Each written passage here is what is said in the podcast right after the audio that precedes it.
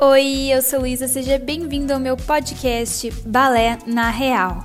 A cada semana com convidados diferentes do nosso universo da dança para falar sobre assuntos polêmicos, profundos e até engraçados do nosso mundinho do balé. Um lugar seguro para a gente falar as realidades da vida de bailarina sem medo. E começando mais um episódio de Balé na Real podcast por aqui. E o assunto de hoje é dança e maternidade. Nós estamos aqui com duas convidadas. A primeira convidada, além de bailarina, é professora. Ela dá em torno de 394 aulas por semana e, sinceramente, eu não sei como é que ela consegue. Ela dança desde pequena, seguindo os passos de sua mãe. Já dançou no Pavilhão D e lá se encontrou na dança contemporânea. Morou na Alemanha e durante a pandemia criou o primeiro curso de férias online chamado Encontros da Dança e o projeto Go Dance de aulas de dança online. Além de tudo isso, ela compartilha seu dia a dia no Instagram, fala de assuntos polêmicos do mundo da dança e é mãe do fofo do Bernardo, que faz um arabesque melhor que o meu. Estamos aqui com Gabi Oliveiras. E... Aê! Tô aqui nesse podcast, tô muito feliz. Super espontânea. Você... Super, eu nem sabia que eu tinha tanta coisa assim. Você esqueceu de uma, uma característica aí que é uma senhora idosa para conseguir usar o ah, computador. É, idosa confusa com tecnologias. Exatamente.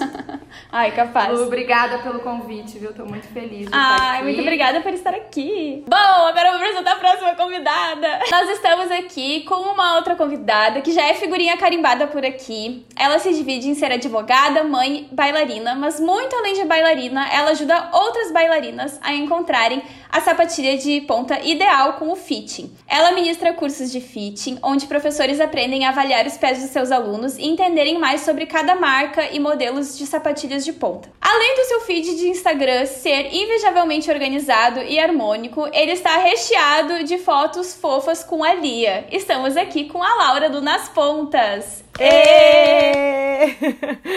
Oi, Lu, obrigada pelo convite.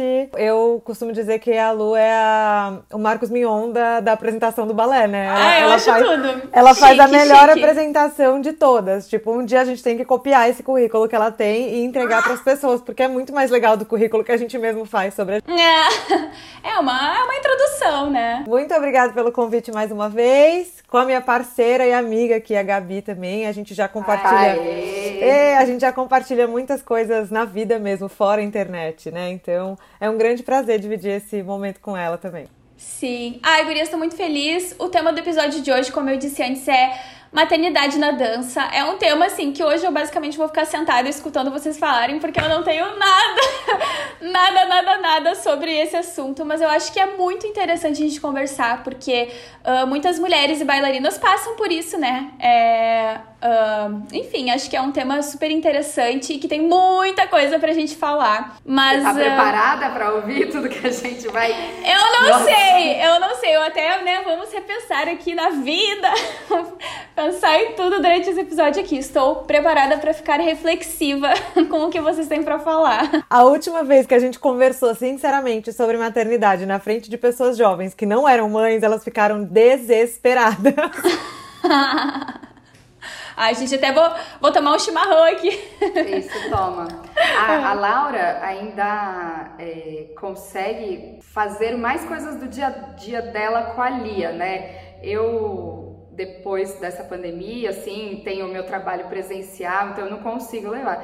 Então a gente fica acompanhando a, a Lia nas pontinhas, Ai, né? Essa, essa versão de acompanhar, e eu acho que a Laura conseguiu fazer muito bem isso, de, de conciliar essa carreira de empreendedora, de maternidade, enfim. E, e, eu vou dizer que não é fácil. Pra gente conseguir estar aqui agora, é. a gente teve que recrutar a SOS Avós, né, para que a gente conseguisse ter um minuto de silêncio, conseguir todo mundo conversar. Mas, Lu, manda aí que eu adoro esse assunto. Me fala Ai, que, que quer bom. saber por onde a gente começa. Ai, gurias, antes de falar da maternidade em si, porque antes da maternidade vocês já eram bailarinas, né? Já estavam inseridas no mundo da dança. Se vocês quiserem contar como a dança era na vida de vocês antes, né? De vocês se tornarem mães, seria acho que legal pro pessoal aí ter uma noção uh, de como foi para vocês Ah, você contextualizou um pouco, né? Eu tô no mundo da dança há muito tempo por conta da minha mãe. Então, na verdade, é, essa questão de maternidade e dança, é, minha mãe foi uma grande inspiração, porque eu sempre estive com ela, né? Minha mãe tem uma carreira que foi um pouco diferente da minha, né? Ela começou a dar aula muito cedo e por isso ela largou um pouco a vida de bailarina profissional, mas como ela sempre foi jurada de festivais e, enfim, ela criou muitos espetáculos, eu sempre estava com ela na coxia. Então, eu acho sim, não é possível que não seja, né, que todo vivenciar todo esse mundo é, me, me fez querer viver isso também. E o que eu falo que é mais engraçado é que nem a minha mãe queria que eu seguisse a carreira na dança, por ela achar que era realmente um mundo muito difícil, assim, né? Minha mãe nunca. Ah, aquilo que a gente fala, né, sobre tranquilidade financeira. É muito difícil para o artista, porque a gente vive muito pelo nosso amor e talvez às vezes a gente nem sabe como cobrar pelo nosso trabalho. Uhum. E a minha mãe foi assim a vida inteira, né? Fazendo realmente uma coisa que ela gostava por amor. Então, ela quando, quando eu comecei a dançar, ela nunca me colocou no balé porque ela queria que eu seguisse. Era realmente porque o balé era uma atividade que as meninas faziam, né? Ah, isso Sim. ajuda a postura, isso ajuda.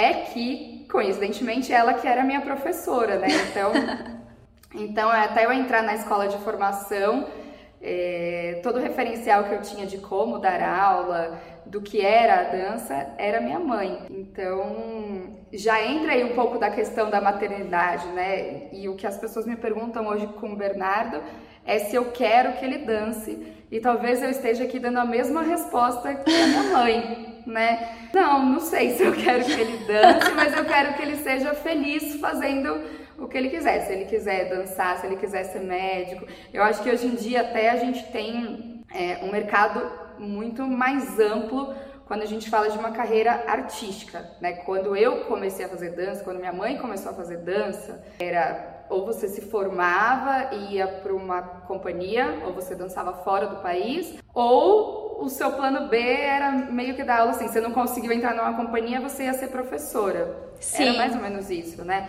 Então, quando eu tava também dançando nessa época de festival, eu tive que escolher. Eu vou querer ir para esse lado de formação, dançar, companhia, ou eu vou querer realmente seguir um outro caminho, que é o da minha mãe, de ser professora. E olha que legal, hoje em dia eu consigo, na verdade, ter muito mais caminhos. A, a própria profissão de influenciadora de dança é uma coisa que não existia uhum. e que uhum. hoje eu tô aqui falando sobre isso com você, né? Sim. Então, hoje existem muitas outras vertentes de, de você trabalhar com a dança. E por isso que eu falo, não sei se eu quero que meu filho vá para esse caminho ou não, eu quero que ele seja livre, mas como vocês podem ver nas redes sociais, ele imita muito mais a mamãe do que o papai. É, pois é, né? Não, e que legal isso que tu acabou vivendo os dois lados, tipo, da maternidade e da dança. Como filha, né? Filha de bailarina, de professora de balé, e agora mãe, tipo, bailarina e mãe, né? Tu tem os, os dois os dois lados aí. a maternidade passiva e ativa a Gabi viveu, né? Tipo, passiva Exatamente, na maternidade é, e ativa na maternidade. E pra ti, Laura, conta um pouquinho. Bom, balé depois da maternidade, ele é menos frequente, né? Se a gente pudesse resumir. ele é o possível. Ele, é, essa seria uma. É o que dá, é vamos, o que dá. Vamos cortar. Como é o balé depois da maternidade? Menos frequente. Pronto, acabou.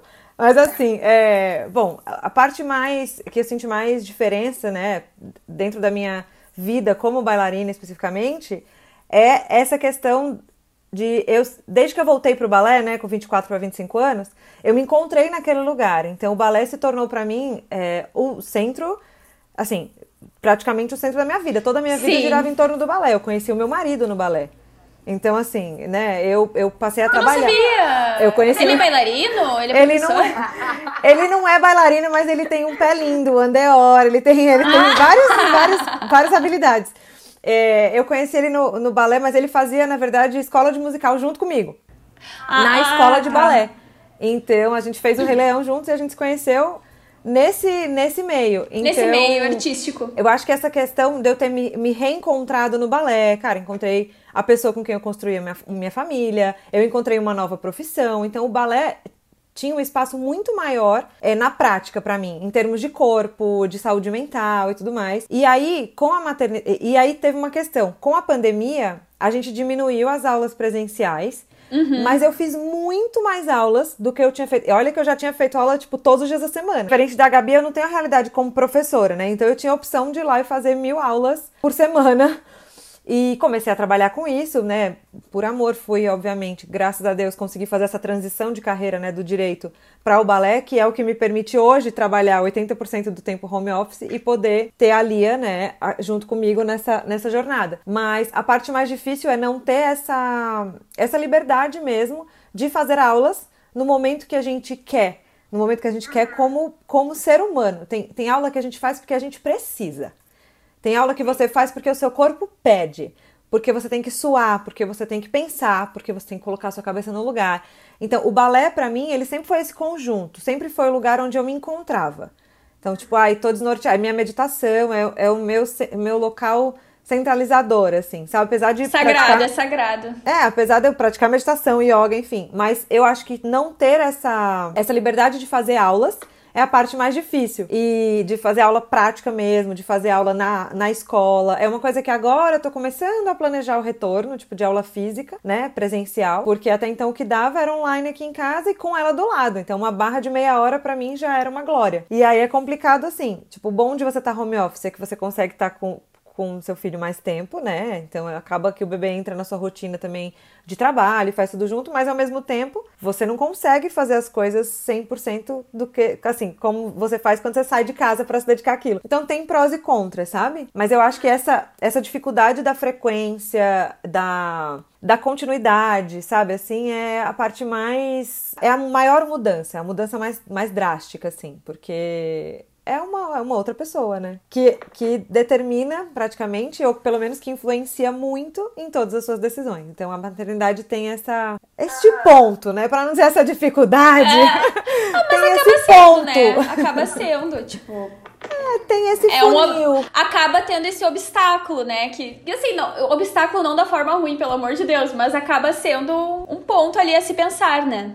É, exatamente. Você, né, é uma outra pessoa que determina o seu ritmo, os seus horários, as suas escolhas e tudo. E no, no balé, na aula, para mim é a parte mais complicada. Como é que uh, foi durante a gravidez para vocês também? Vocês continuaram dançando? Vocês tiveram que parar? A Laura, eu sei que eu acompanhei um pouquinho porque faz menos tempo, né, assim, e eu já segui ela no Instagram. Mas pra Gabi também, como é que foi? E ainda mais dando aula, Gabi, tu continua dando aula? Como é que funciona a licença maternidade no mundo da dança? Ai, falar sobre isso, Socorro! porque eu acho muito importante. Não, sabe o que é, é, engraçado, assim, Lu? Eu sempre... É legal a gente hoje ter mais espaços para falar sobre isso, porque eu sou aquele tipo de pessoa que desde criança falava, eu quero ser mãe, quero ter filhos. Eu sou assim. Então, eu sou assim. A maternidade para mim sempre foi uma coisa que, que fazia parte do meu futuro. Não sabia quando. Só que eu não fazia ideia de como era. Eu sabia que eu tinha muito amor para doar para uma criança.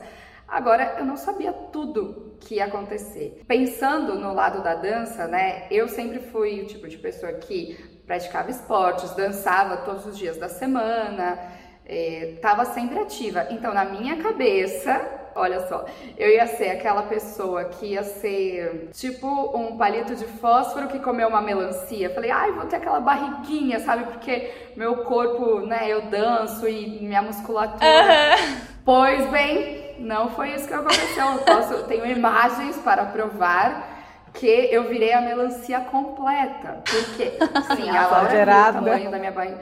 Gente, é, tem a, a gente fez até uma reunião, né, lá no, no Skype. Foi um encontrinho que a gente fez. Eu fui assistir outro dia, o meu rosto ocupava a tela inteira. Assim, eu. eu Ai, Gabriele! Eu fiquei. Não, Olha, sabe quantos quilos? Eu falo para todo mundo isso, gente. Foram 32 quilos numa gestação. Jura? Quando o normal pro meu peso e pra minha idade deveria ser 14 ou 15. Ou seja, eu engordei mais do que o dobro e eu era uma barriga só. E eu tô falando isso porque tem muito a ver com a dança, uhum, sabe? Com certeza. Primeiro, foi muito estranho, muito. Tudo tudo muito assim. Primeiro porque a minha gravidez foi assim, eu, eu descobri em janeiro, em março veio a pandemia. Então, ah. assim, eu fiquei, na verdade, três, dois meses e pouquinho dançando.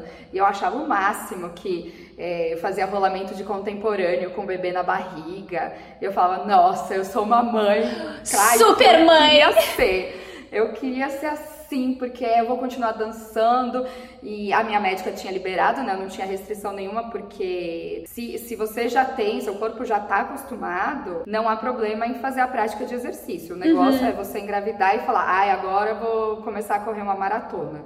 Isso não dá, né? Mas no meu caso, ela falou, pode fazer, só tomar cuidado com os saltos. Então, na hora de fazer pequenos saltos, grandes saltos, não sei o que, eu fazia tudo no chão. É coisa de impacto. Era a única restrição que eu tinha. Aí, boom, 20 de março, pandemia. Ai, daqui 15 dias eu volto a dar aula, né? Ah, tá. ilusão, ilusão que todos passamos, né? Exatamente. E daí o que aconteceu? Falando sobre corpo, sobre alimentação, sobre mudança, vou contextualizar muito rápido. Assim. Então eu vinha de uma é, temporada de espetáculos, né? Novembro e dezembro de 2019, eu tinha dançado e acho, como toda bailarina, a gente tem um foco maior no preparo físico. Então, eu estava é, fazendo muito mais ensaios, muito mais horas de ensaios. Minha alimentação estava é, diferente por conta disso. E daí, dia 1 de janeiro de 2020, eu descobri a gravidez e acho que abriu um portal na minha cabeça do tipo: sua barriga vai crescer, né? Então, faz aí o que você quiser. E daí eu comecei a comer desesperadamente, assim, tudo que eu não comia, o que é uma coisa muito ruim também, talvez um assunto para um novo podcast, né? Sobre muitos, essa, muitos temas, né? é, muitos temas. Distúrbios e compulsões alimentares por causa da dança. E daí, quando veio a pandemia, eu também parei de dançar. Eu tava dando aula online e dançando online, mas claro que não tem é, a mesma dinâmica, uhum. né? Eu tava com menos aulas dentro de casa. E enfim, foi isso que aconteceu. E eu só tô contextualizando porque, como bailarina, isso fez muita diferença para minha performance na dança hoje. Né? Então, uhum. o bebê sai, os 32 quilos vão embora, mas os reflexos da gestação continuam lá. Não sei te dizer, dizer... É, quanto tempo demora para voltar, porque cada corpo vai, vai ter o seu processo, né? Então, assim, por mais que a minha barriga tenha voltado, eu fiquei com uma diástase muito grande. Para quem não sabe, diástase é um, é um espaçamento entre os músculos do seu abdômen. Uhum. Isso reflete o quê? No meu equilíbrio, em tudo que eu preciso de costas. Então, por exemplo, cambré, arabesque, atitude de derrière, eu não consigo fazer mais da mesma maneira, porque eu tenho uma... É, uma musculatura muito frágil, né, uhum. na, na, no meu abdômen. Isso vai acontecer com todo mundo? Não vai acontecer com todo mundo, tá? Eu tô falando que é um reflexo de, de, dessa quantidade de peso que eu ganhei, enfim, mas é, muda a nossa dança. E não quer dizer que é para pior, tá? É, só é, é um corpo novo, né? Um corpo diferente, digamos assim. Muda. É um corpo diferente, exatamente. Então, assim, nem sei se eu me estendi muito nessa pergunta. Não, é, Porque eu acho que a Laura isso. pode dizer um pouco mais na mudança prática, né? De você ser só a, a, Laura bailarina e agora você ser a Laura bailarina que tem que levar um bebê para todas as aulas. Eu acho que eu foquei um pouco mais nessa parte fisiológica, porque acho que foi o que mais fez diferença para mim, né? E vou te falar que eu também fiquei mais medrosa, meio engraçado isso, mas contemporâneo, ai, sabe, vou dar dupla pirueta se eu cair, tá tudo bem, rolamento de contemporâneo, mata borrão, tava toda hora fazendo. Aí agora você fica assim, mas gente, se eu cair aqui se eu cair, se eu me machucar, pé, quem mãe não pode morrer. da criança? Ah, o pensamento já vai pra criança, claro. né? Nem mentir, né? Ai, eu vou me ferrar. Não, é... Não vou conseguir segurar ele no colo. Exatamente. Como que eu vou fazer isso? Como que eu vou amamentar? É nesse sentido, assim. Gente. É meio louco. Isso é total, isso, é, isso, é, isso aí é, acho que é todo mundo genérico, esse pensamento. Você fala, gente, eu não posso cair, porque se eu quebrar o braço, e agora? Quem vai, quem vai cuidar da menina? É.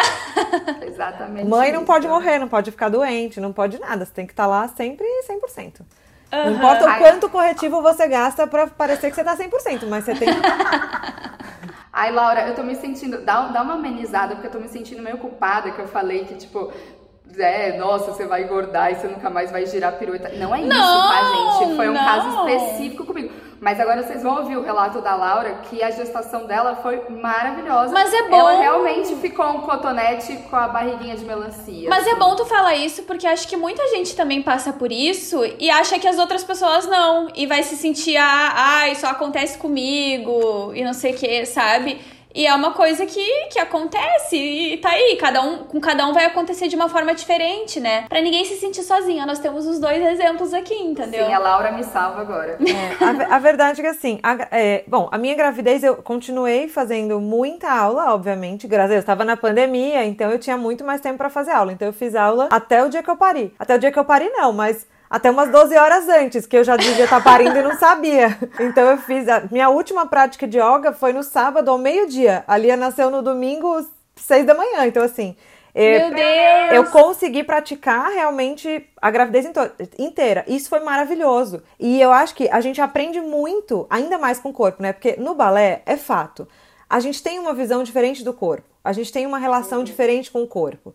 A gente tem critérios diferentes do que é um corpo que reage bem, que responde bem, que é bem estimulado. A gente tem isso. Então eu acho que tudo é uma questão de perspectiva.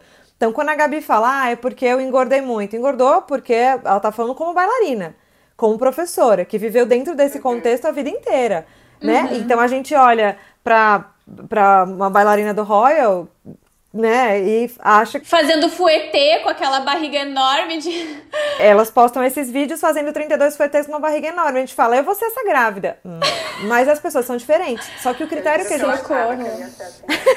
eu não faço 32 fuetês nem sem barriga, a gente avalia com barriga. Eu ia falar isso, eu ia falar isso, mas se eu não faço agora. É. Mas sabe quando você vê, assim, o, o povo, exatamente isso que você falou, você vê o povo lá do Roy, ou não sei o quê, eu falei, ai, gente, vou super ser assim. É, a diferença é, é, que a relação da gente, a régua da gente é muito mais em cima. Essa é a questão da dança. Então, na verdade, não é nem sobre, ah, engordei, não engordei e tal. Tipo, é, é, é, que a nossa régua é muito mais em cima. Essa questão da relação com o corpo, eu, eu já vivo uma, uma coisa muito contrário, por exemplo, do que a Gabi vivia, né, normalmente, essa questão da cobrança física, tem que ser magra, porque a Gabi cresceu dentro da coxinha uhum. do balé. Eu não.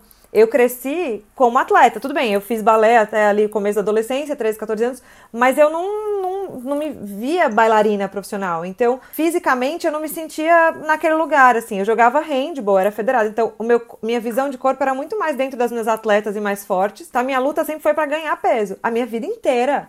O meu sonho era ter 50 quilos. Era o meu sonho, era chegar meu em 50 Deus. quilos. Eu era muito magra. Eu era magra, tipo, eu me formei na escola terceira do colégio, eu usava leg embaixo da calça do uniforme. De tão magra. Então, assim, é, são, são visões. Se eu, talvez se eu tivesse ficado no balé a vida inteira, é, talvez. eu teria me sentido contextualizada com esse braço tão fininho, com a canela joelhão, entendeu? Então, assim, na gravidez eu já tive essa dificuldade e que na verdade foi uma preocupação também. A gravidez, sem dúvida, minha gravidez foi tranquila, eu consegui praticar, não tive nenhuma é, intercorrência, como a Gabi também não teve. A gente, graças a Deus, não teve nenhuma intercorrência, não, é... ai, sangramento, risco de perda, gravidez de risco, nada disso. A gente uhum. não teve intercorrência. Eu tive uma, eu tive uma pedra no rim que eu descobri é, na gravidez de 7 milímetros e depois, beleza, parei a pedra e vida que segue. Tipo. Pariu a pedra, pariu o bebê, a criança, uma pedra de 7 mil. Que? Por isso que eu não sentia contração no trabalho de parto, porque, enfim, parei uma pedra no rim, né? Acho que foi pior.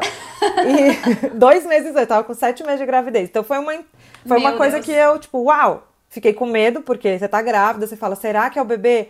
Não era nada, era uma pedra, passou, beleza. Quer dizer, passou beleza, eu tô falando hoje, né? Na hora eu achei que eu ia morrer, porque é uma dor do inferno. E aí, enfim, é mais assim, vou falar sobre a, para voltar né, nessa parte, porque senão a gente vai andando até longe no caminho. Mas o que eu é, percebo muito assim é que dependendo do contexto que a gente está no balé, talvez se eu tivesse dentro do contexto do esporte, eu não, não tivesse sentido tanto essa cobrança de ah, tenho que ganhar peso, tenho que ter peso, tenho que ter corpo, uhum. tenho que ter uhum. curva. E na gravidez, a preocupação já era o contrário. Então eu precisava ganhar peso na gravidez, uhum. porque o bebê era pequeno. A Lia foi um bebê pequeno, da gravidez inteira, o percentil, né, que é a tabela lá do bebê, a minha gravidez inteira, o percentil dela, acho que o máximo foi uma consulta que deu tipo 30, 33. E geralmente tem que estar de 10 a 90, ok, mas a média era 21, 22. Então ela era um bebê pequenininho. Ela nasceu com 46 centímetros, 2,7 kg. Então ela nasceu tipo um quiabo.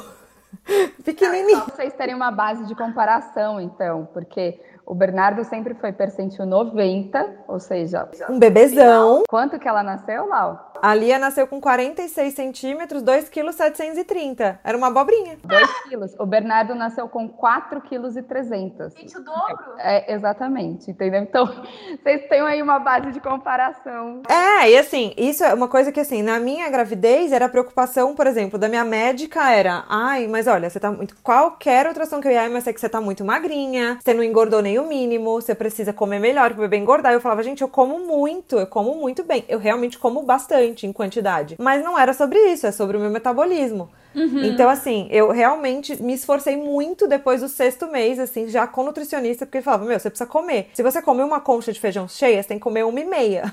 Eu falava, mas. Então, assim, rolou Sim. essa cobrança do contrário, porque eu tinha que ganhar mais peso para ter mais reserva para que o bebê ficasse melhor nutrido. Não precisei suplementar, nada além do padrão da gravidez, mas era uma preocupação também, porque por eu ser muito magrinha, o bebê também tava magrinho. Então, aí, as, as duas mães foram super saudáveis, os dois bebês nasceram nasceram super saudáveis. Sim, é. Só que numa perspectiva diferente. Então, essa questão do percentil, quando a gente não tem muita experiência, né? Quando você não sabe no começo da gravidez, você fica muito preocupada. Você fala, meu Deus, meu bebê é muito pequeno, ela não vai crescer, ela não vai se desenvolver. Você tem muito medo, né, dessas coisas. Porque as pessoas vão te falando, e se você olhar no Google, então, minha filha, aí tá perdida. Eu era o contrário, lá. O meu sempre foi grande desde, de, desde o primeiro ultrassom.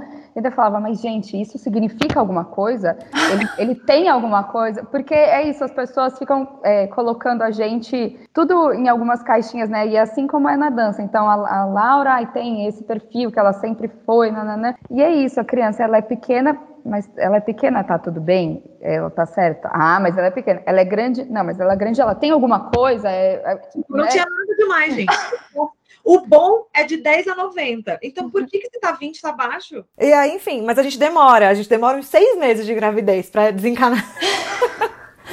então, gente rolou essa preocupação céu. mais assim, com relação a. Tipo, ah, eu precisava. Eu me sentia na necessidade de comer um pouco mais em quantidade para tentar ganhar peso, porque de fato eu tenho muita dificuldade de engordar. Sempre tive, até hoje. Então agora que eu sigo amamentando, eu sigo sumindo. Então, assim, é difícil para mim. Não é tipo, ai, todo mundo fala, ai, mas você tá ótima, você já tá super magrinha. Não, não tô, não tenho nem roupa. É, eu preciso, sabe? É, é, que é aquela coisa, todo mundo elogia na dança, né? Se você tá, porque o que importa é essa sua cara tá magra, seu braço tá fino, ou enfim, sei lá o quê. E as pessoas nunca entendem o que tem por trás daquilo. É, é assim, durante a. O que eu entendi que foi muito legal para mim, assim, como aprendizado de corpo, foi o corpo é muito incrível, é muito inteligente. Sim, faz uma vida, né? Faz um bebê inteiro. Cara, a partir do momento, a, a gravidez, ela é, ela, é, a linha é muito tênue entre o que é divino e o que é bizarro. Depende do que você acredita. Porque assim, você fala, meu Deus, do nada acordei hoje, o bebê tem dois rins. Que lindo, foi Deus. Você pode dizer, mano, tem um monstro crescendo na minha barriga, o que, que eu tô fazendo com ele? Então assim, o corpo é capaz de muitas coisas, mas a gravidez é um, é um, é um trauma pro corpo. Pra gente como bailarina é um trauma pro corpo. É uma mudança muito drástica. E essa sensação que a gente tem de sempre achar que vai voltar é uma coisa que eu tô começando a trabalhar agora. Se eu tivesse tempo, eu estaria na terapia tentando entender isso, mas como eu não tenho, eu fico aqui tentando meditar mesmo, conversando com meu marido, conversando com minha mãe. A gente sempre tem essa de voltar, mas a gente não vai voltar porque não tem volta, entendeu? Sim, a mudança foi muito grande para A mudança é voltar. muito grande, então a gente tem que deal with, a gente vai lidar com essa mudança e a gente vai ser um novo a partir de agora, entendeu? Então, assim, é, essa questão, por exemplo, a barriga é muito grande, a barriga é muito pequena. De fato, eu tinha uma barriga pequena, claramente a Lia estava muito apertada, muito apertada. Tanto que ela pediu para sair antes. Ela, minha bolsa estourou com 38 semanas. E ela saiu. E aparentemente, quando eu olhei para ela, eu falei, gente, ela nem parece um bebê tão pequeno. Porque é uma questão de perspectiva. Quando você olha ela no colo, assim, né? Hoje eu acho ela enorme, um bezerro. Mas do lado do Bernardo, ela sempre vai ser um bebê pequeno. Ai, sim. Eles têm mais ou menos a mesma idade? Não, um ano, né, de diferença. Ele faz em setembro, agora vai fazer dois. E a Lia vai estar com um e meio em setembro. Oito meses. Quando você contou, quando você contou que você estava grávida que na verdade foi escadinha, né? Foi, foi. Driele e Tiana, eu e a Laura, uhum. as, as, bailarinas mães agora. Foi. Mas você sabe, Lu, que a, a, Laura tocou num ponto agora que, que me lembrou muito, assim, né? Antes da gestação, eu sempre foquei muito na questão de consciência corporal com os meus alunos, porque eu tenho muitos alunos uh, da, das turmas infantis, né? Então são crianças que a Sim. gente vai trazendo essa descoberta, essa percepção. E tenho muitos alunos de turmas adultas que iniciaram a dança como adultos, né? Então, não, não são talvez como a Laura, que é, dançaram quando crianças, adolescentes e depois voltaram. Muita gente que começou a dançar. E a questão de consciência corporal, para mim, sempre é, foi, foi levada de, de uma maneira com muita importância para essas turmas, né? Então, como que eu vou desenvolver isso na criança? Como que eu vou desenvolver isso num adulto que já está formado, né? Na criança é um corpo em formação. O Sim. adulto já tem tudo ali engessado. E daí eu percebia que na gestação, o fato de eu ter a minha consciência, é, de ter uma maior consciência corporal que a maioria das pessoas, isso fazia muita diferença de como levar a minha gestação. Desde percepções, então na verdade eu falo que eu descobri que eu estava grávida justamente por conhecer meu corpo. Eu falava, tá estranho, não é isso, alguma coisa Sim. aqui não tá. Aí a pessoa vai falar, ai não, mas imagina que é por causa da dança. Gente, a, a consciência corporal que a gente tem de entender o nosso corpo é muito louca, assim. É, quando eu vou trabalhar com, vou falar, sei lá, eu pego um público adolescente, eu faço muita festa de 15 anos, né? Uhum. Aí eu vou coreografar pessoas que nunca tiveram nenhum tipo de contato, não estou falando apenas com a dança, mas com algum esporte, alguma atividade que traga essa consciência corporal. Gente, não, a pessoa não sabe que é, sei lá, ela pode estar com dor na coxa porque ontem ela subiu escada. Ela não consegue nem fazer esse tipo de relação nesse nível. E a gente, eu falei assim, não, alguma coisa está estranha, é lá dentro, é aqui, é não sei o quê. E durante toda a gestação, essa sua percepção, essa sua consciência do seu corpo, ela fica muito mais perceptível, né? A percepção fica perceptível é uma né? Mas é, é, sabe, fica sabe, muito claro, você, né? né? Você consegue é, entender e daí você para para pensar e você fala assim: nossa, a vida inteira eu trabalhei com o meu corpo, essa é a minha ferramenta de trabalho e agora o meu corpo está produzindo um ser humano. Então, é, você começa a entrar numa numas viagens muito loucas, assim, de, de, de se entender como mulher. Não sei, eu, pelo menos, né, para mim fez muito sentido é, a vida, sabe? Assim, tipo, você está lá gerando, você fala assim, nossa, gente, é para isso que, que eu tenho, sei lá, cólica todo mês, porque, né, sei lá, minha Sim. vida agora fez algum sentido de algumas coisas que a gente sei lá, só simplesmente aceitava desde que a gente nasceu. Isso, sabe? A menina vai menstruar lá com 11, 12 anos e aí sua vida. Mas de, de repente você começa a ter umas viagens do tipo, agora isso faz sentido. Entendeu? Então, essa nossa consciência corporal faz muita diferença, assim, para as dores que a gente vai ter durante a gestação, e daí você consegue ter melhor essa percepção do porquê tá doendo e do que você pode fazer para melhorar. É, acho que essa questão. Ai, não sei, a Laura pode até falar, é, é muito louco, é muito diferente. E, e no pós também, né, Lau, que eu acho que tem uma questão de você segurar o bebê e ter esse primeiro toque, a amamentação. A Laura também conseguiu amamentar, ainda está amamentando, né? A gente conseguiu amamentar bastante tempo. Essa é uma relação muito única. Então, eu acho que a percepção com o nosso corpo, com a nossa realidade enquanto bailarinas, é alterada também por isso, né? Não só buscar aquela pessoa que eu era antes da maternidade, porque eu tô, Laura, na mesma, no mesmo patamar que você. Todo dia a gente fala assim, eu era, eu, ah, eu, eu tinha, eu fazia.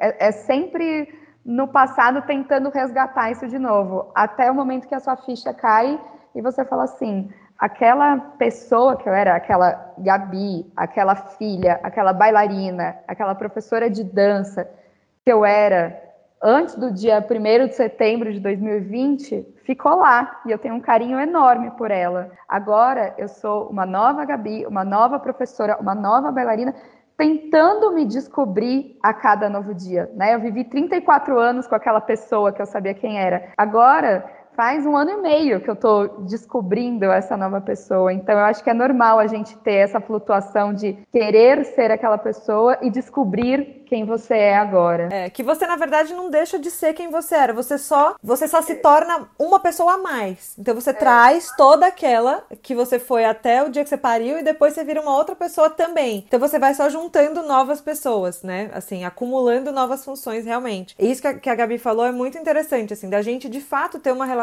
com o corpo muito diferente no balé. E quando a gente engravida, eu, eu acho que a maioria das mulheres deve se sentir um pouco assim, mas no balé a gente tem consciência do que a gente está fazendo fisicamente. Enfim, eu acho que rola uma intuição junto com o corpo, pelo conhecer do corpo tão intrínseco. A gente entende a potência que é o corpo feminino. A gente entende que a mulher, ela é uma instituição da natureza sensacional, sabe? Assim, você fala, cara, eu sou muito foda. Corta o palavrão. Você fala, cara, eu sou muito foda, sabe? Eu sou muito potente, eu sou muito forte, eu sou muito consciente, sabe? A natureza ela é muito aflorada nesse sentido, né? Na maternidade inteira, mas eu acho que nesse momento principal que a Gabi falou, que é a gestação, né? Então, o gestar, o parir e o, o começo dessa recuperação desse trauma do pós-parto, porque é um trauma pro corpo, é uma mudança muito grande, né? Uhum. Então, assim, cara, você, seus órgãos saem todos do lugar para crescer um, um bebê uma pessoa. Assim, se você for pensar Sim. racionalmente, você não consegue entender o que tá acontecendo. Você fala, gente, é tipo a Barbie grávida, tá? Eu vou tirar a barriga, sai o bebê, volta a barriga e tá tudo bem. Não, não é. não é. Nossa, a Barbie grávida é ótima. É, você acha que só vai sair a barriga e depois gruda de volta. Então, assim, é tudo muito grande, é muito forte. E acho que a gente consegue ter essa consciência muito mais sensível mesmo, assim. É tudo muito mais claro quando a gente tem essa relação do corpo da dança. Porque Sim. eu acho que a gente consegue sentir Cada fisgadinha é diferente. O que, que é o quadril? O que, está acontecendo? Ele tá, tá se mexendo porque o bebê está começando a encaixar, sabe? As coisas vão se mexendo. Você fala, gente, meu quadril hoje está diferente. A flexibilidade aumenta, o balance muda, seu eixo. Então você, você vai entendendo o que está acontecendo com o seu corpo a partir do momento que você vai gerando um outro ser. Então é muito potente. A palavra é essa, assim, é sensacional mesmo. E isso que a Gabi falou de, ah, a gente fica, né, nessa busca do que eu fazia antes, como era, que, como que eu vou fazer agora, se não dá mais para ser como eu fazia antes. Então, trazer tudo que a gente foi e tentar ir transformando nessa nova pessoa, né, que a gente vai se transformando a cada dia como mãe, porque a mãe de um bebê recém-nascido não é a mãe de um bebê de um ano, entende? Então, é... sim, muda completamente. Não, né? muda todo dia. É outra criança praticamente. É, né? eu tenho assim a sorte de nós quatro, né? Eu fui a última, então acaba que eu vou bebendo delas também. Então, eu converso muito com, a, com as meninas, né? Com a Adriele, com a Tiana, com a Gabi. Então, eu, eu vou entendendo como que vai sendo o próximo passo, tipo, é meio que uma premonição. Então, ah, tá, quando começar a ir na escolinha, puta, vai pegar mais gripe ainda. Ah, e se continuar mamando, você vai continuar sem dormir. Você vai entendendo como que as coisas funcionam, sabe? Assim, essa rede Sim. de apoio, ela é, ela é muito importante para esses nossos para esses nossos pensamentos, medos e culpas, sabe? Uhum. Essa é isso que a gente desenvolve assim na maternidade é muito mais é muito mais forte, assim. E a gente até começa a se admirar muito mais, sabe? Assim, Tipo, teve um dia que a Gabi levou ele pra, pra sala de aula, ela, gente, tive que levar ela super preocupada porque teve que levar ele. E eu achei aquilo lindo. Eu falei, gente, hoje eu admiro a Gabi muito mais como mulher, como mãe, do que eu já admirava antes, como bailarina profissional, raçuda. Sabe? Gente, a gente começa a ver, porque a gente sabe como é a realidade. Esse então, dia foi muito louco, Laura, e você me ajudou pra caramba. Cara, e, e não, é porque assim, quando você vê que a pessoa tá lá, de coque, sem frizz, cabelo arrumado, a roupa arrumada, as crianças sentadas no lugar da sala e o bebê dela tá junto, você fala, como ela conseguiu isso? Porque você só entende quando você já tentou. Como uma palavra faz diferença, né? Você me mandou, acho que até no direct, né, Lau? Foi assim.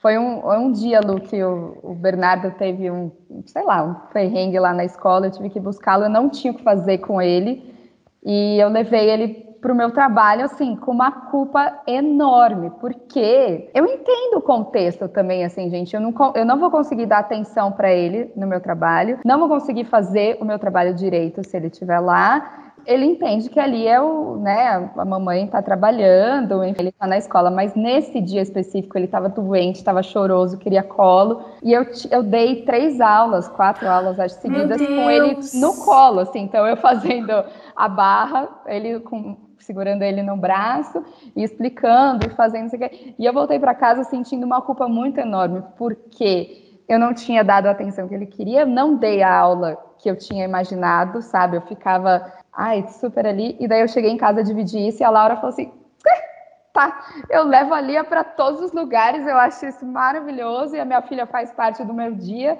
E eu tenho certeza que. Daí acho que você escreveu alguma coisa assim. Ai, ah, tenho certeza que suas alunas adoraram. Com certeza. E, depois as mães ainda escreveram. Ai, Fulana chegou em casa falando que conheceu o Bernardo. Ai, ela estava super feliz. Aí ele é super fofo. Então, assim, mais, a Laura acabou de falar sobre a culpa da maternidade, né?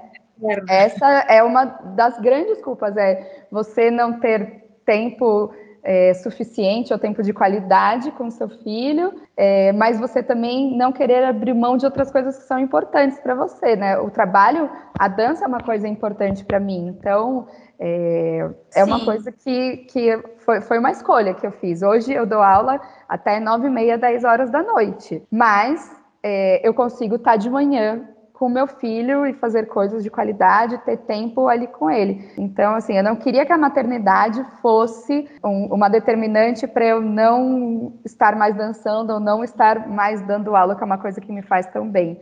É, eu quis agregar e por isso a gente fica lá é, empinando vários pratinhos ao mesmo tempo, entendeu? Dá conta de tudo. Você falou, ah, ela dá 300 e tantas aulas.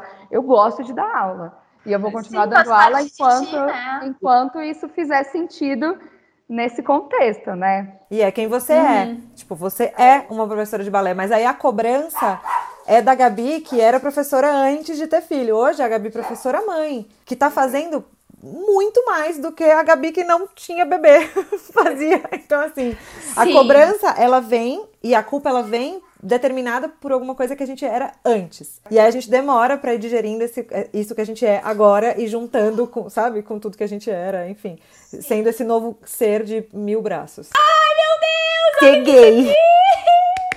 Chegou gritando, mamãe! Você não tava brincando, filha, fofa. lá embaixo? Ela é muito fofa, meu Deus. Tá bem limpinha. Você não tava brincando? Jogou bola? Oi, Lia! uh, eu queria ver com vocês mesmo como é que foi essa questão de, tipo, uh, parar uh, na maternidade, né? Porque em carreiras que tem, tipo, ah, carteira assinada, não sei o quê, tem toda essa questão de, ah, tem a licença maternidade, pode ficar, acho que são seis meses, não tenho certeza, cinco? Quatro? Ah, não sei. É, geralmente a gente, gente faz é quatro pouco, mais né? um, né? Eu achava que era mais. É, geralmente a gente faz quatro meses mais um de férias. Então você junta, ah, né? Um entendi, férias e fica cinco entendi. meses de licença maternidade. Ai, meu Deus. Mas que férias é essa, né? Mas assim...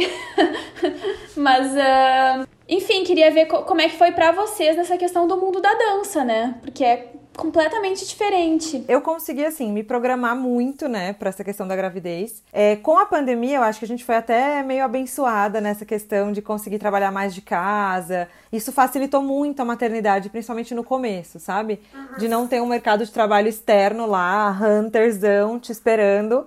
É, acho que isso diminuiu muito a cobrança. É, da mesma forma, assim, a parte financeira, eu consegui receber todo o salário maternidade, auxílio, isso é uma coisa boa, porque como eu sempre recolhi, né, então você recebe, é um benefício Sim. governamental, isso é ótimo. É, e assim, só que a questão de ser empreendedor, empresário e ser o próprio chefe tem esses prós e contras. Então, assim, Cara, você não tem um chefe lá para você voltar para trabalhar para ele. Mas se você também não trabalhar em certo ponto, o dinheiro também não entra. Então, então tinha mais essa cobrança. Claro que eu consegui tentar deixar as coisas mais orgânicas, assim, mais fluidas, né? Então eu ia fazendo conforme eu ia sentindo que dava. Eu não me cobrei muito. Tentei me programar financeiramente para ficar pelo menos uns 3, 4 meses sem trabalhar. Mas ali com 15 dias eu já tava, tipo, empacotando as coisas do correio, já tinha voltado a fazer a logística sozinha, da lojinha. Já tava trabalhando as coisas um pouquinho online, sabe? Eu não voltei a atender, fazer fit em nada. Isso só quando ela já tava com três meses. Mas, mas aí eu acho que eu fui, assim, eu me programei muito e a pandemia eu acho que ajudou nessa questão de casa, sabe? Isso eu acho que foi. Não puxa o fone, filha. Isso eu acho que foi bom, assim. Mas a Gabi acho que pode falar melhor dessa parte, porque como ela trabalha externo, tipo, trabalha e presta serviço, né? Tipo, é... Tanto autônoma quanto prestadora de serviço, eu acho que ela tem mais para falar sobre isso. Eu só queria fazer um comentário. Não podia ser um episódio de maternidade sem um bebê, pelo menos, aqui pra gente, né? Mas enfim. Participação ativa da Lia. Se tivessem os dois, não ia ter podcast. Não ia ter podcast. Ah, ia ser só os bebês, é. Não, claramente, porque eles iam estar causando, porque quando um visse o outro já ia estar um caos instalado aqui. é... Bom, uma dica, né? Qual, como que é o, o, contexto da dica? É tipo uma dica para é uma Pode ser uma dica, pode ser uma mensagem para uh, mães, futuras mães, uh, quem tá grávida. É, enfim, assim, o que, o que, o que vier, assim, algo que tu queira uma mensagem que tu queira passar, assim, de fim de episódio, sabe? Assim, pra terminar numa uma vibe legal. Bom, é, primeiro de tudo, assim, eu acho que a gente tem que acreditar muito como mulher na gente, no nosso corpo, na nossa potência feminina, na natureza feminina e na intuição. Eu acho que tanto na gestação quanto no pós-parto, na criação das crianças, o Instagram mente, mente muito. E a gente se ilude muito. Rede social é um negócio muito doentio, às vezes, assim. As pessoas mostram realidades que não são reais. São, são realidades fictícias, se é que dá pra gente usar esse paradoxo, assim, na mesma frase.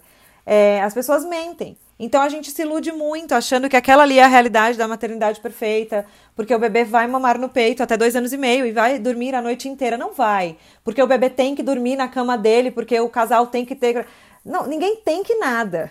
Acho que as pessoas têm que ser livres para pensar, planejar e ter suas vidas, suas famílias, como quiserem, na, da maneira que a sua intuição, a sua natureza falar. Então eu acho que dá para ser mais leve se a gente se preocupar mais com o que a gente tem aqui, com os afetos, é, que são realmente o que importa, né? É o brincar da criança, é o afeto da criança, é o amor que você tem essa, nessa transferência, nessa conexão. E é, é muito mais do que, do que o que a rede social mostra. Eu acho que é isso, sabe? É intuição, gravidez, gestação, tudo. Não se cobrem, ser mãe não é fácil, é lindo, é muito gostoso, é o maior amor do mundo, é, mas é fácil, é árduo é cansativo pra caramba, você não, não tem descanso, é intransferível. Então, façam decisões conscientes sobre a maternidade. Não é sobre ter uma carreira estabelecida e ter dinheiro na conta para ter um filho. É sobre ter maturidade para lidar com uma decisão que não tem retorno. É algo eterno. Não é que você vai lá na maternidade, viveu a experiência e volta para casa. Não, você leva um bebê com você e, tipo, nunca mais você devolve. Então é isso. Eu acho que tem que ser muito pensado, muito. Sabe? Óbvio, as pessoas também engravidam sem planejar, enfim, mas eu acho que a maternidade tem que. A gente tem que tentar levar da maneira mais leve, porque é puxado, é difícil. E o que ajuda a gente mesmo nesse caminho é ter outras mães que estão vivendo mais ou menos a mesma coisa para compartilhar com a gente e para que a gente possa se sentir acolhida. Como é o caso das minhas amigas, como é o caso da Gabi, assim, acho que esse acolhimento de mãe para mãe, onde a gente entende o que é realmente, né, a necessidade uma da outra, é o que faz a diferença, assim, dá um suporte, sabe? Ai, que legal. Ai, obrigada, Laura. Vou agradecer logo, né, para terminar. Sim, é, agradecer a tua presença, né, e também pedir pro pessoal te seguir lá no arroba nas pontas, caso alguém não siga, né. Ai, obrigada, gente. Obrigada, Lu, pelo convite, maravilhoso, adoro falar sobre isso também. Obrigada, Gabi, amiga, adorei compartilhar isso com você. É muito bom sempre quando a gente tá junto, eu e a Gabi, se deixar a gente fala por cinco horas sem parar. A gente sempre tem muito assunto, aleatórios, nuvens, filhos, qualquer outra coisa a gente fala. Ah. Tá? É isso, gente. Muito, muito, muito obrigada pelo carinho e pelo convite também. Um beijo Obrigada. e até mais. Beijo, Laura! Beijo, beijo, Nalia. Obrigada, Lauritias. Beijo, gente. Vou sair aqui então, tá? Gente, eu que virei um tubarão agora. Eu ia te falar isso. Sabe o que que tá aparecendo aqui pra mim? Dia de conscientização sobre tubarões está aparecendo aqui pra mim na tua imagem. Eu tô desde o começo tentando mexer. Vai entender, né? Mas tudo bem, tudo bem. O que importa é que a gente tá aqui. Mas enfim, a Laura teve que sair mais cedo, mas a gente vai continuar aqui, Gabi. Eu queria que tu contasse sobre a questão de professora de dança, gravidez, licença maternidade, como é que foi, como deveria ter sido, enfim. Lu, muito importante a gente falar sobre isso, porque eu estando nesse meio, eu vejo que, primeiro, as mulheres têm muito medo de engravidar ainda, não apenas pela mudança no corpo, mas por conta disso, de você não ter é, esse planejamento para que você possa tirar a licença maternidade, para que você possa ficar fora se caso alguma coisa acontecer. Porque eu pensava muito isso, né? Eu e a Laura falamos, a nossa gestação no fim foi tudo certo, graças a Deus, a minha aí num contexto de pandemia, mas é, eu pensava muito que e se eu tivesse uma gravidez é, de risco, que eu precisasse ficar parada, uhum. é, sete, oito meses e depois mais o tempo de licença, porque professor de dança não tem licença, né?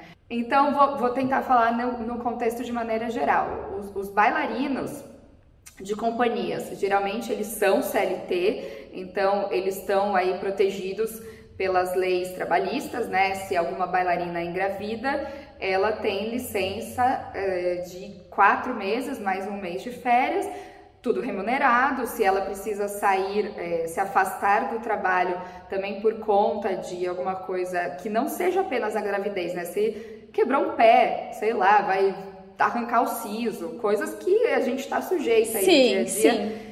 Então, é, o CLT está protegido por isso, assim como vários outros. Né? Várias outras, que eu quero dizer, várias outras profissões. profissões. Isso. Agora, quando você pega um professor de dança, é muito difícil você ver um professor que seja registrado. Primeiro, porque esse professor às vezes está em vários lugares, então o número de aulas que ele dá numa academia não, não é condizente com o número de horas que ele precisaria para ser registrado, mas na maioria das vezes é porque esse professor não quer, porque o CLT ele tem também é, os ônus e o bônus, né? Então, você ser contratado de um lugar, é, você está prestando serviço, você tem ali uma série de, de coisas no seu job description que você precisa fazer, as horas estão contando, não são só os direitos, são também as obrigações e a questão de você estar tá preso a um lugar, né? A gente vê hoje que as escolas de dança têm uma rotatividade muito grande de professores, Lu. Eu falo toda hora que já pedi currículo para os meus seguidores, porque às vezes eu procuro professor de dança, encontro, dou treinamento, é super legal dá dois meses essa pessoa Sim, vaza, já sai. né? Porque ou muda de escola ou porque passou numa audição. Então eu falo que dar aula acaba sendo o plano B dos professores, né? Eles querem na verdade dançar. Enquanto eles estão nessa entre safra de não conseguir um clipe para gravar, não conseguir um musical, não conseguir uma companhia, alguma coisa, eles vão dar aula.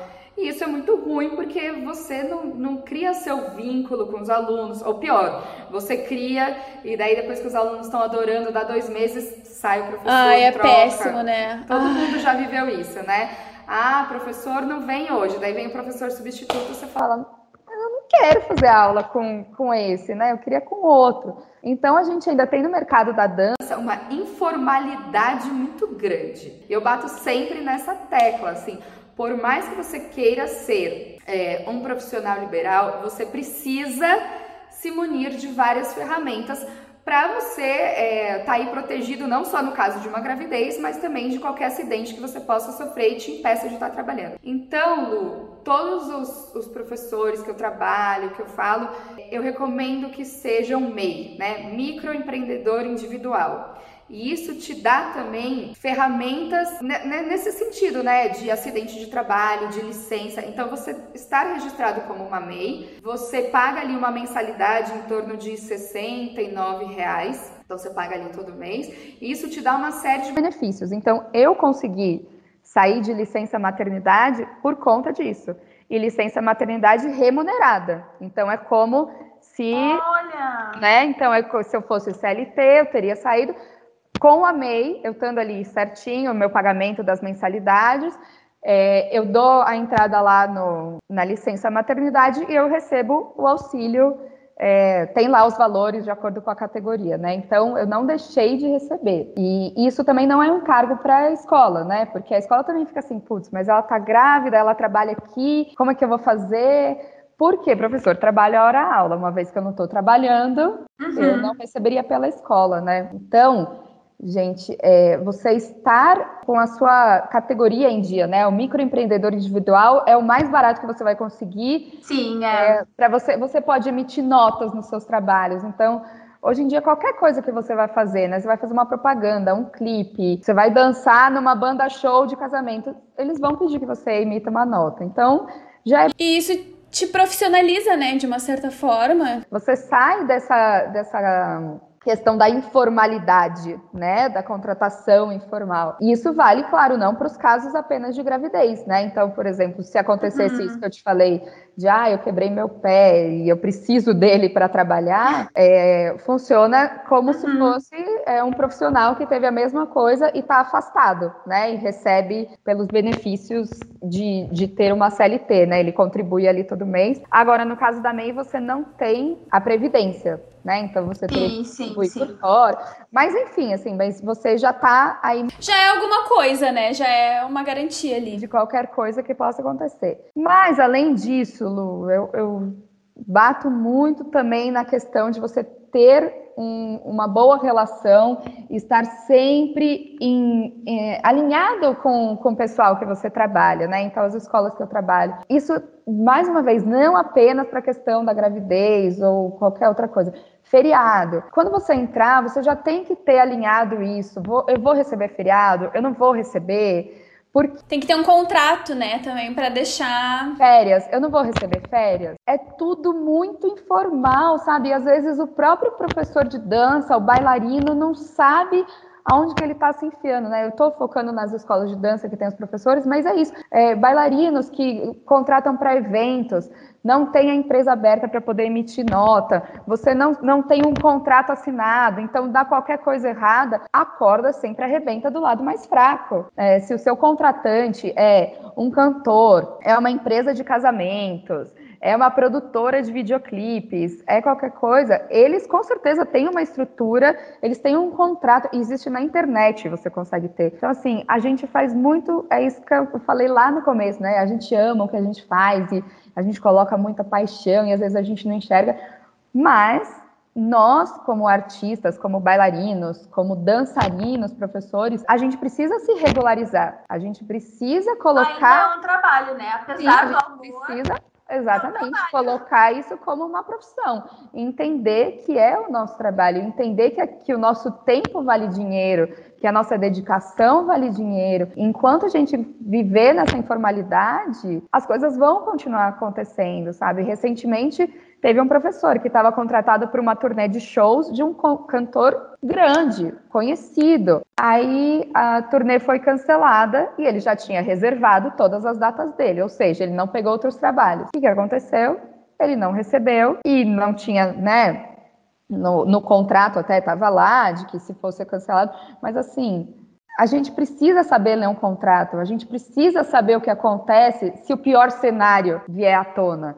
Né? Então, você deixou de dar aula, você abandonou uma turma, às vezes, para fazer uma coisa e, tum, você não vai receber, você ficou sem o trabalho e, pior, você ficou até manchado no mercado, porque uhum né, esse mercado, as pessoas se conversam, sabem quem é quem, com redes sociais sabemos mais ainda. Então, Lu, eu acho que a minha resposta para isso e até o meu conselho, né, que você vai pedir no final uma dica, é a gente precisa se regularizar. Você como bailarino, professor, artista que seja, como pessoa individual, você precisa se regularizar. Você precisa entender também que a nossa profissão ela é muito amor, ela é muita dedicação, ela é muito é, artístico, né? Um dom que a gente tem, mas ela é também a nossa maneira de ganhar dinheiro. Então, quanto mais regularizado a gente tiver, quanto mais fortalecido o mercado da dança tiver, melhor para todo mundo, uhum. né? A gente sai dessa informalidade de achar que nosso trabalho é fácil ou de ver o nosso trabalho toda vez desvalorizado. Ah, mas eu vou pagar tudo isso só para você montar uma coreografia. Ah, eu vou pagar isso para você dançar dois minutos. Quantas vezes a gente não escuta isso, né? E a gente escuta porque é isso, porque a gente é acostumado desde cedo. E daí isso pode ter até um pouco o pensamento da minha mãe, que eu te falei lá no começo, né? De que uhum. as profissões bem-sucedidas são aquelas que você senta no escritório, na frente do computador. Que muita gente pensa assim, né? Você vai trabalhar numa empresa, né? Vai ser funcionário de uma grande anos, empresa. Meus pais também acharam isso, assim, sabe? Eu cheguei a trabalhar em empresa e eu via que os olhos deles brilhavam muito mais quando eles falavam que eu trabalhava numa multinacional do que hoje uhum. eu sou uma empreendedora bem sucedida no meio da dança, sabe? Assim, é, isso tá enraizado na nossa cultura. Mas a gente escolheu ser artista, né? A gente escolheu viver disso. Então, uma vez que essa foi a nossa escolha, a gente precisa conseguir se sustentar, a gente precisa conseguir ter bons frutos, a gente precisa fazer a nossa parte por uma comunidade que é enfraquecida. Então, eu vou todos os dias lá falar, gente, é, professores, vocês têm que pensar nisso, nisso, nisso, a gente tem que se regularizar. Bailarina, você não tem que aceitar trabalho por esse valor, pensando nesse jeito. Não precisa aceitar um trabalho em troca de um sanduíche, né? Assim, tem até tanta coisa que a gente já viu. Não precisa. E eu vou te falar que eu já aceitei, entendeu? Eu já fiz muito isso isso.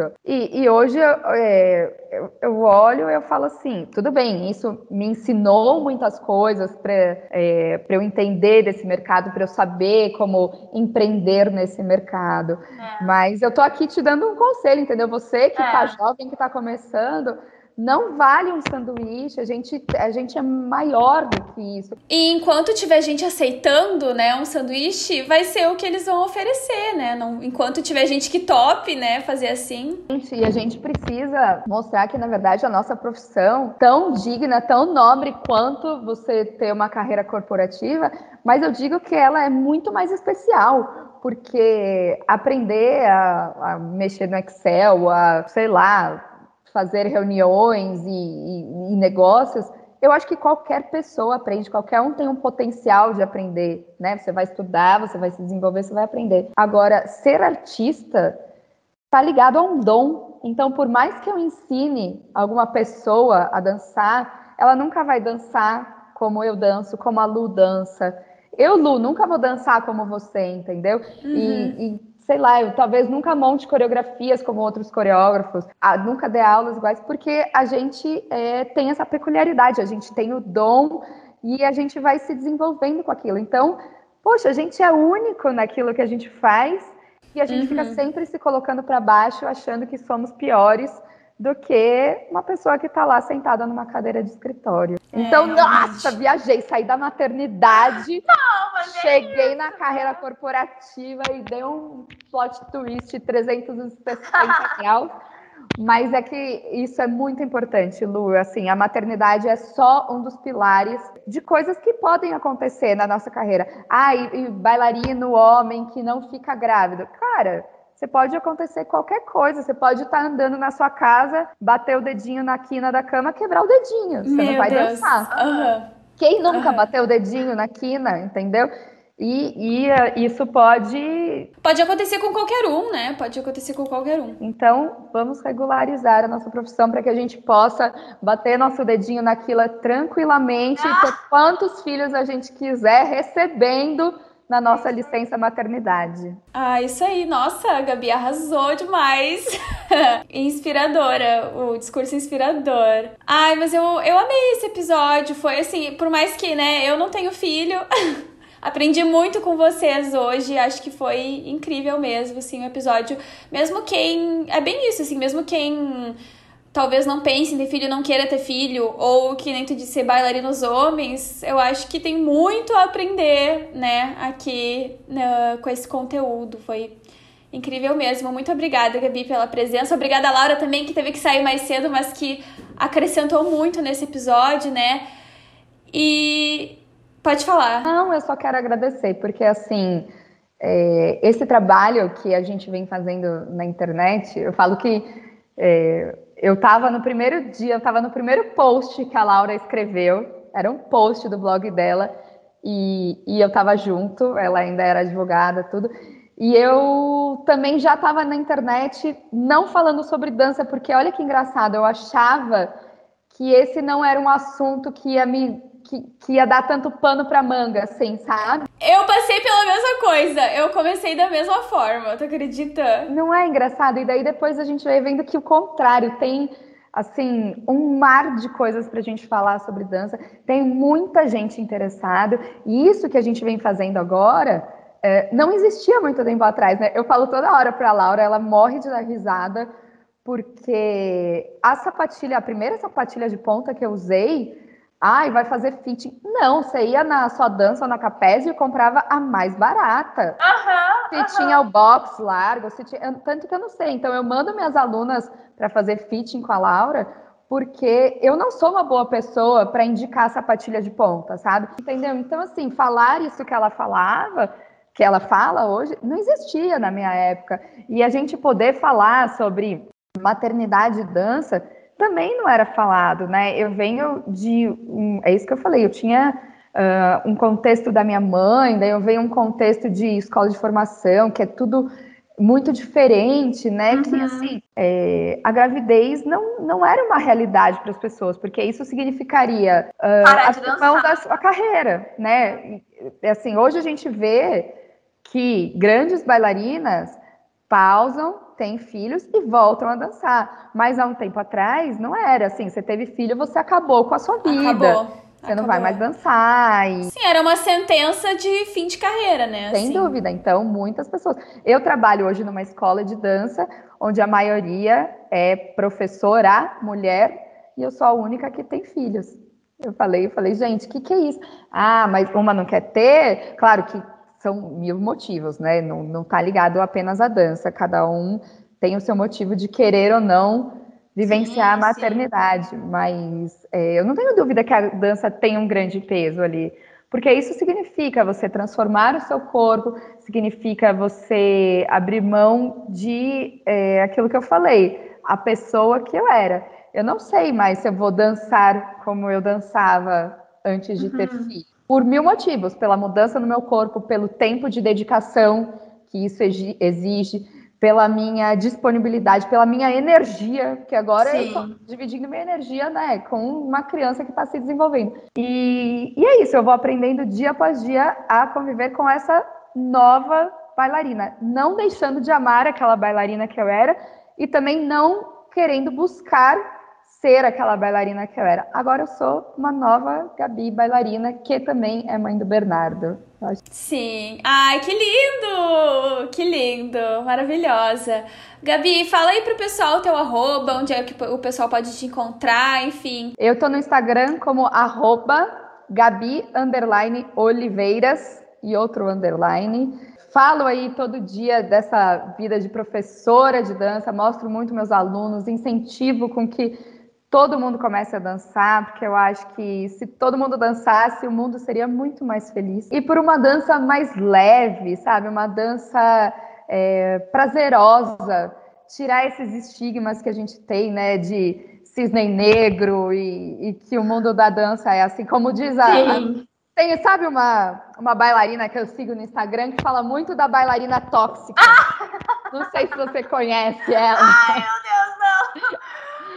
Então, não é, Lu? Essa que você sempre fala, Gente, a amiga tóxica, a bailarina tóxica, é, não é mentira, porque eu vivi essa realidade.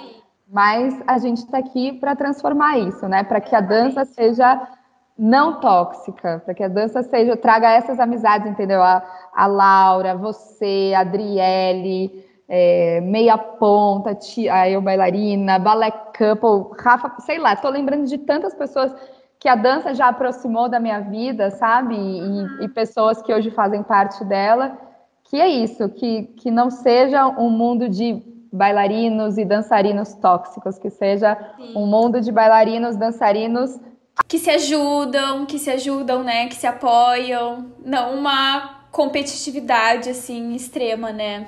Ah, isso aí. Ah, eu tô muito feliz. Eu queria também pedir pro pessoal seguir o Insta, né, do arroba Real Podcast lá no Instagram, que eu posto os cortes dos episódios, várias novidades, tudo por lá. E agradecer a todo mundo que ouviu até aqui. Muito obrigada, as meninas, por terem participado do episódio. Foi super especial, eu amei. E é isso. Um beijo, gente. Tchau. Obrigada, gente. Um beijo.